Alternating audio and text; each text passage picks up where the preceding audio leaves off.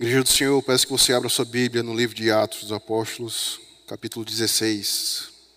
Atos dos Apóstolos, capítulo 16, nós leremos do verso 11 ao verso 15. Escute com atenção as palavras do teu Redentor. Ela é útil para o teu coração e para a tua alma. Diz assim a palavra do nosso Deus. Tendo, pois, navegado de Troade, seguimos em direitura a Samotrácia no dia seguinte a Neápolis, e dali a Filipos, cidade da Macedônia, primeira do distrito e colônia. Nesta cidade permanecemos alguns dias. No sábado saímos da cidade para junto do rio, onde nos pareceu haver um lugar de oração. E assentando-nos, falamos às mulheres que para ali tinham concorrido.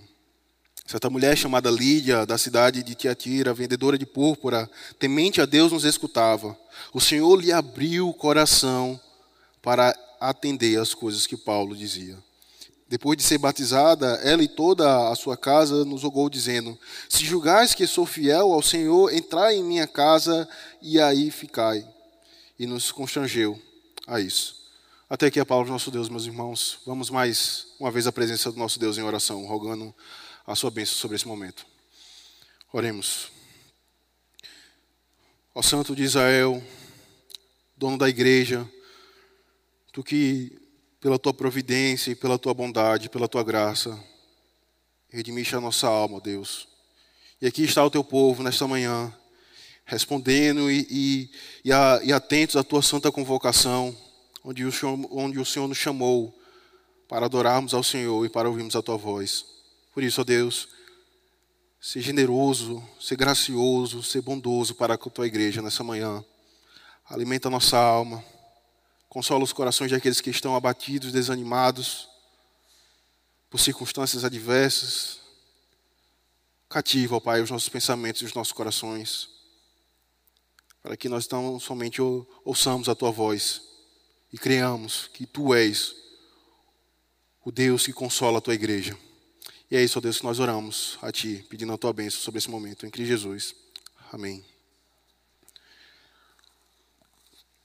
Queridos, Infelizmente, há uma tendência em nossos corações de muitas vezes pensarmos que aquelas pessoas que são imorais, adúlteras, ladrões, corruptos, é que precisam do Evangelho. Essa forma de pensar se dá muitas vezes por fazermos da nossa santidade, da nossa piedade, o padrão de moral. E daí eu passo a julgar as pessoas à minha volta, eu passo a discernir o certo do errado, não com base na lei do Senhor, mas com base na minha própria moral, com base na minha própria justiça. Lutero, exortando aos seus ouvintes, ele dizia: tome cuidado para que você não saia medindo a tua santidade com base nos pecados de outros. Tome cuidado para não medir a tua santidade pelos pecados dos outros. Porque uma vez que eu faço de mim mesmo lei, uma vez que eu faço de mim mesmo moral, uma vez que eu faço de mim mesmo um padrão de santidade para com o meu próximo, eu sou tentado a pensar que somente o outro carece do evangelho e não a minha alma e não o meu coração. Interessante nós ouvimos e entendemos isso porque quando os nossos corações se aproximam da narrativa do livro de Atos, Deus nos mostra que não apenas os imorais precisam do evangelho, mas também dos morais, daqueles que exteriormente possuem uma conduta correta. Foi assim com Cornélio, um homem gentil e temente ao Senhor, e foi assim com Lídia, uma mulher gentia, temente ao Senhor, mas o ponto é, ambos precisavam vir o evangelho e ser convertido a Cristo. Ambos temiam ao Deus de Yahvé, ao Deus do pacto, ao Yahvé mas eles precisavam ouvir a pregação do Evangelho e assim serem conduzidos a Cristo. E em tudo isso, querido, nós somos lembrados mais uma vez de que a salvação, ela não é uma obra das nossas próprias mãos, mas a salvação é uma obra unicamente do Senhor. Onde salva imorais, mas também pessoas morais que temem a Ele. Como nós lemos nessa manhã, Aquele que se apoia na lei, aquele que se apoia meramente na sua própria conduta, este por si só já está condenado. Mas aquele que se apoia em Cristo, como sendo Deus, o único autor da salvação, esse encontra graça e misericórdia. Por isso, queridos, se nós pudéssemos dar um título ou um tema para o sermão desta manhã, naturalmente, ao observarmos o, o, o verso 11 ao 15, poderíamos dizer que a salvação é uma obra unicamente do Senhor. De novo, o tema ou o título da mensagem dessa manhã é que a salvação é uma obra unicamente do Senhor. No entanto, Lucas, como um, um ótimo historiador, ele faz questão de nos mostrar informações anteriores a essa. Veja, o ápice da mensagem, ela se encontra do verso 14 ao verso 15, onde nos relata a conversão de uma mulher que temia ao Senhor. E o texto deixa isso de uma forma muito enfática. O Senhor abriu seu coração. No entanto, Lucas, aquele que escreveu o, o, o livro de Atos dos Apóstolos, ele, como um ótimo historiador, nos dá algumas informações que são importantíssimas para compreendermos o texto dessa manhã. Então veja comigo a partir do verso 11 novamente.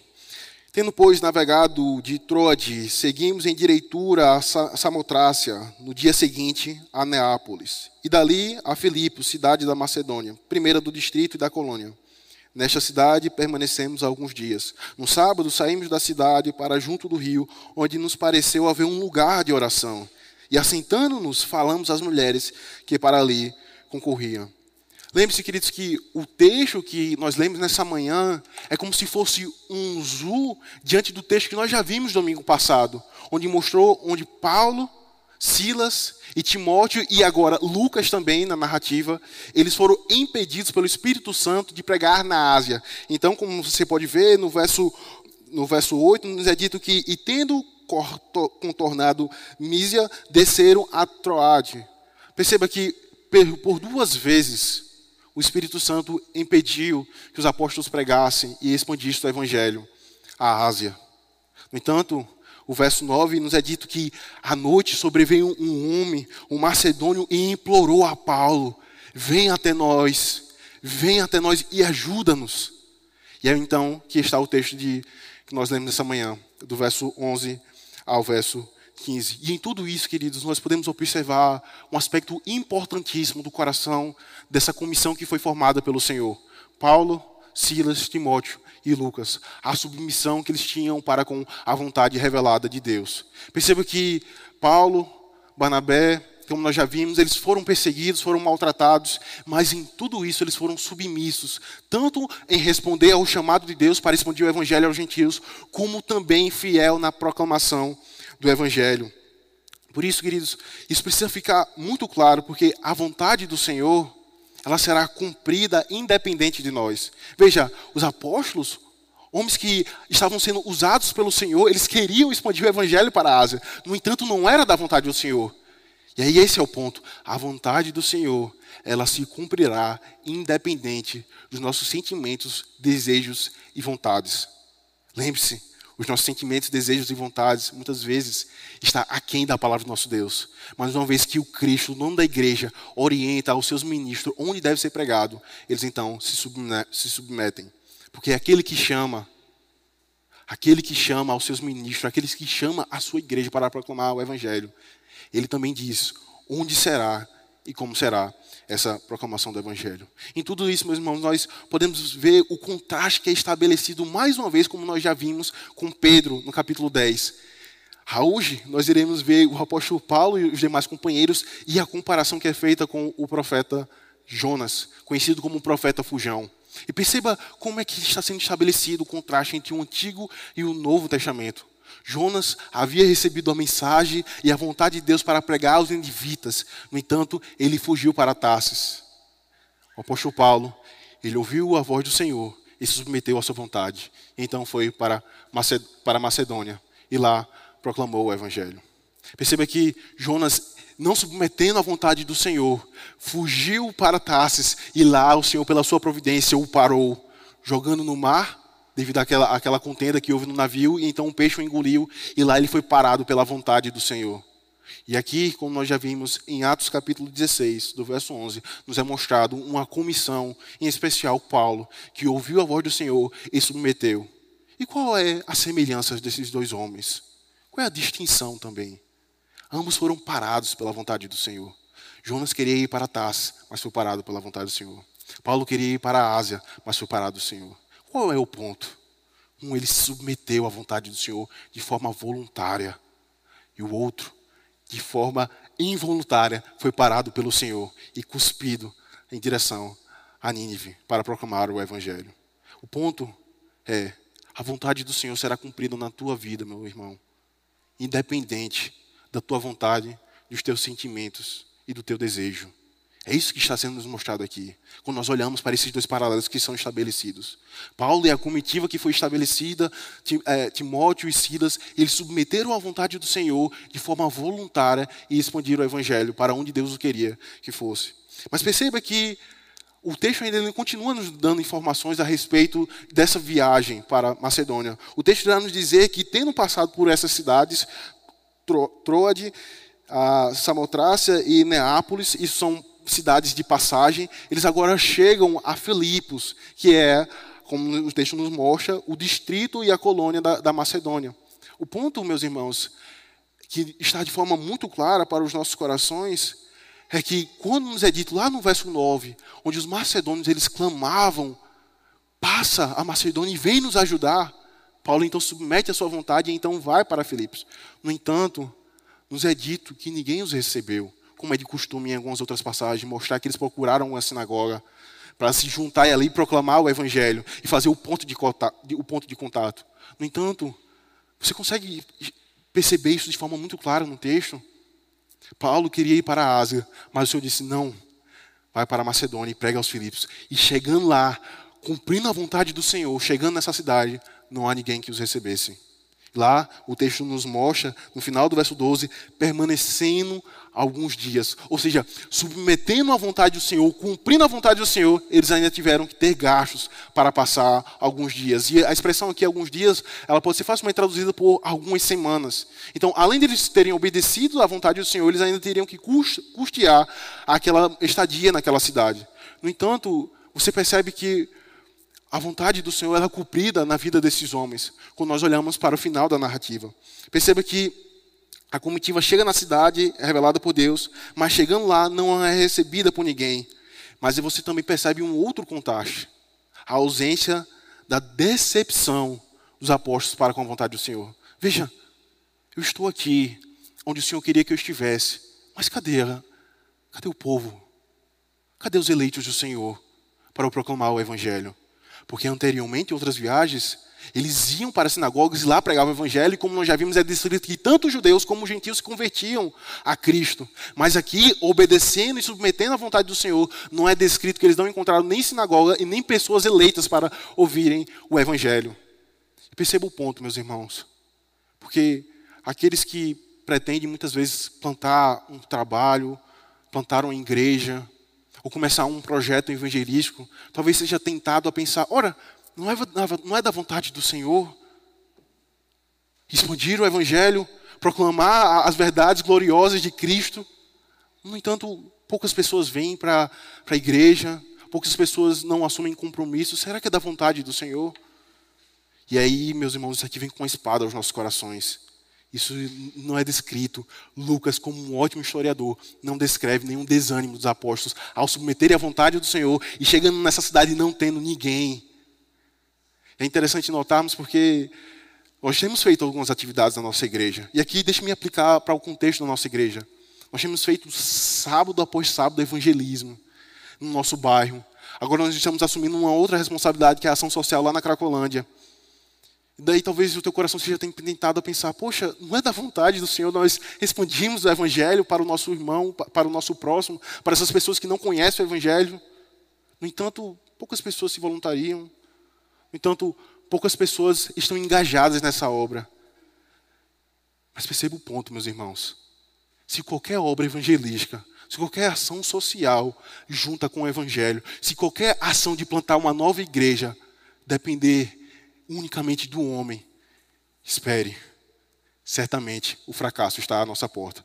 No entanto, é porque a obra depende do Senhor. Se nós submetemos a sua vontade, pouco importa como os homens lidam com a vontade do Senhor. Ele providenciará os frutos e os resultados. Pouco importa se os homens lá fora nos criticam por buscarmos ser uma igreja fiel, uma vez que nós submetemos a vontade do Senhor revelada em Sua palavra nós podemos ter certo que, ainda que tenham pouquíssimas pessoas nessa igreja, ou em qualquer outro lugar, se a nossa consciência diante do Senhor é de que nós estamos obedecendo a sua vontade, pouco importa. E foi isso que os apóstolos fizeram. Chegaram a Filipos, não tiveram ninguém para os receber. Tiveram que custear a estadia.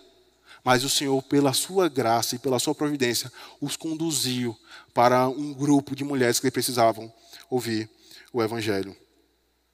E daí, meus irmãos, nós temos uma tendência de lidar com a vontade do Senhor por uma perspectiva humana, meramente carnal ou terrena. Nós medimos os nossos esforços, nós medimos a vontade do Senhor, como se dependesse de nós mesmos, do nosso, nosso, do nosso próprio braço, os resultados e os efeitos da nossa, da nossa fidelidade ao Senhor. Veja, como eu já disse, o verso 13 nos mostra que não houve nenhuma sinagoga. No entanto, como era de costume dos apóstolos saírem ao sábado para proclamar o evangelho, o texto então nos diz, olhe para o verso 13: No sábado saímos da cidade para junto do rio, onde nos pareceu haver um lugar de oração. E assentando-nos falamos as mulheres que para ali tinham concorrido. Perceba que os apóstolos, ao perceber que ali, apesar de não haver uma sinagoga, e naquele tempo, para se formar uma sinagoga, era necessário dez homens, ele então houve um relato que, à margem dos, dos rios, havia um certo grupo de mulheres que se ajuntavam para orar. Porque naquele contexto não era muito bem visto o fato de mulheres se ajuntarem na cidade para adorar, para fazer reuniões como essa. Então é por isso que é nos é dito no texto que elas estavam à parte, que elas estavam no rio orando em um lugar. E Paulo, juntamente com a motiva, ouvindo e recebendo essa informação, ele então vai ao encontro dessas mulheres e pregam o evangelho.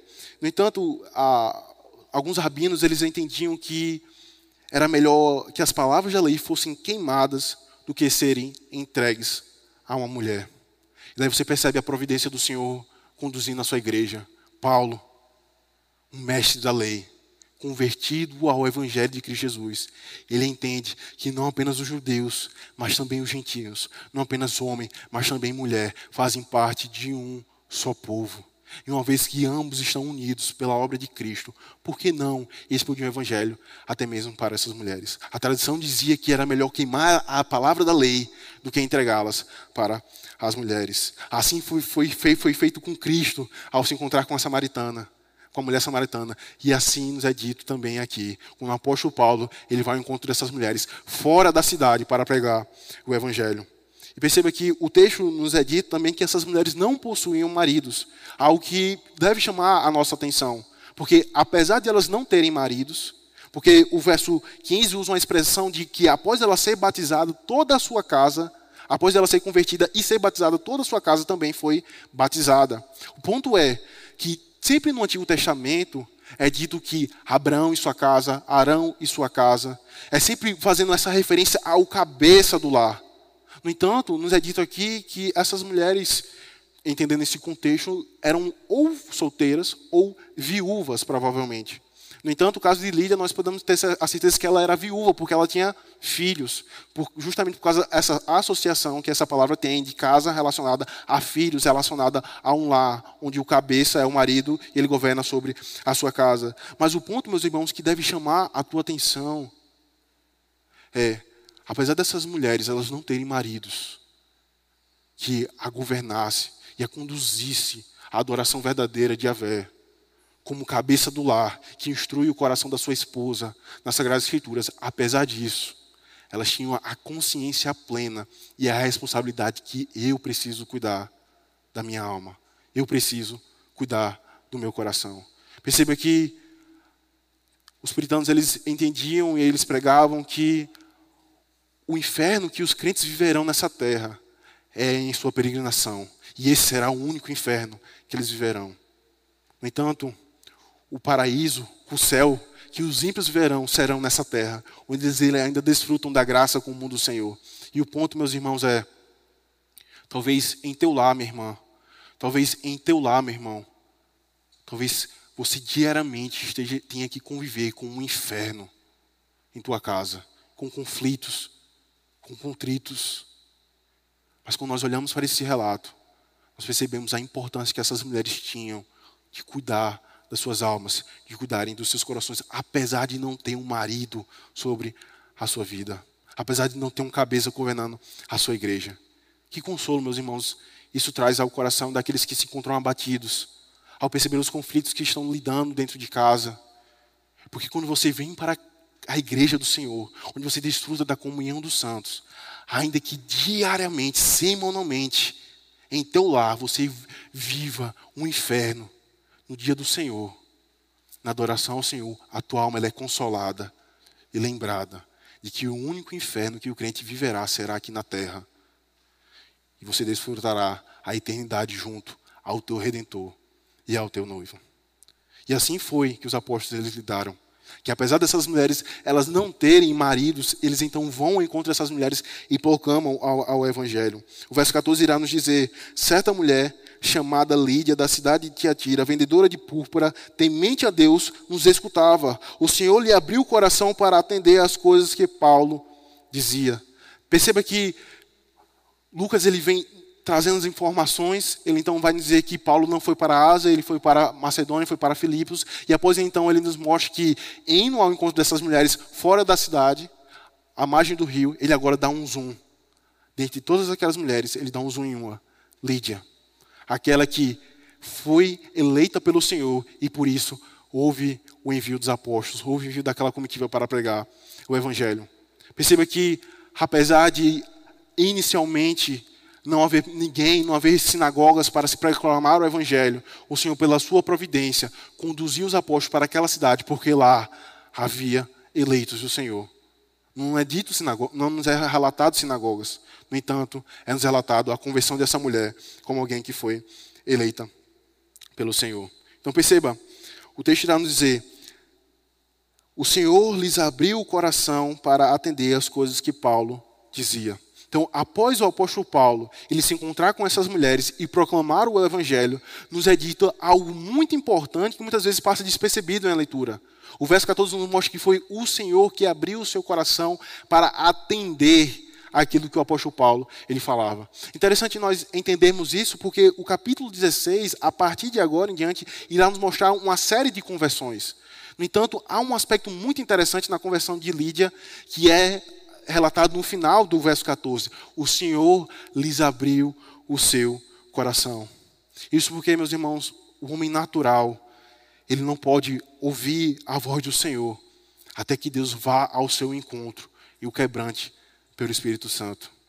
É por isso que a nossa sociedade ela é conhecida por doutores, filósofos, homens que se apoiam em sua própria sabedoria, mas que quando se diz respeito à sabedoria eterna, eles são loucos, eles são tolos.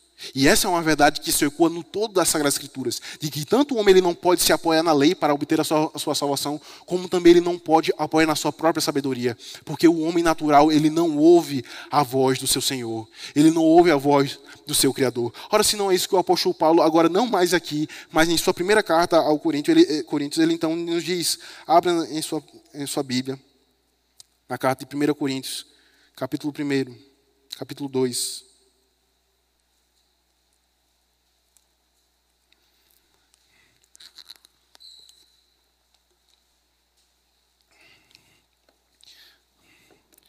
Primeira Coríntios, capítulo, capítulo 2, verso 13 e verso 14. Disto também falamos, não em palavras ensinadas pela sabedoria humana, mas ensinados pelo Espírito, conferindo as coisas espirituais com espirituais. Ora, o homem natural não aceita as coisas do Espírito de Deus, porque eles são loucura e não pode entendê-las, porque elas se destinem espiritualmente. A salvação, meus irmãos, mais uma vez, como nos é descrito aqui, fazendo esse paralelo, ela é uma obra unicamente do Senhor o homem, pela sua própria sabedoria, o homem, pela sua própria força, ele não pode entender a pregação do Evangelho e se converter e submeter a sua vida a Cristo, a menos que o Espírito Santo vá ao seu coração e quebrante seu coração, tirando um coração de pedra e colocando um coração carne. Perceba que esse detalhe que nos é dito a respeito de Lídia é não é dito a respeito das outras conversões, mas aqui, aqui está estabelecido um padrão para as demais conversões, que é o Senhor que abre o coração do homem para que ele então possa ouvir e atender a pregação do Evangelho e assim se converter a Cristo.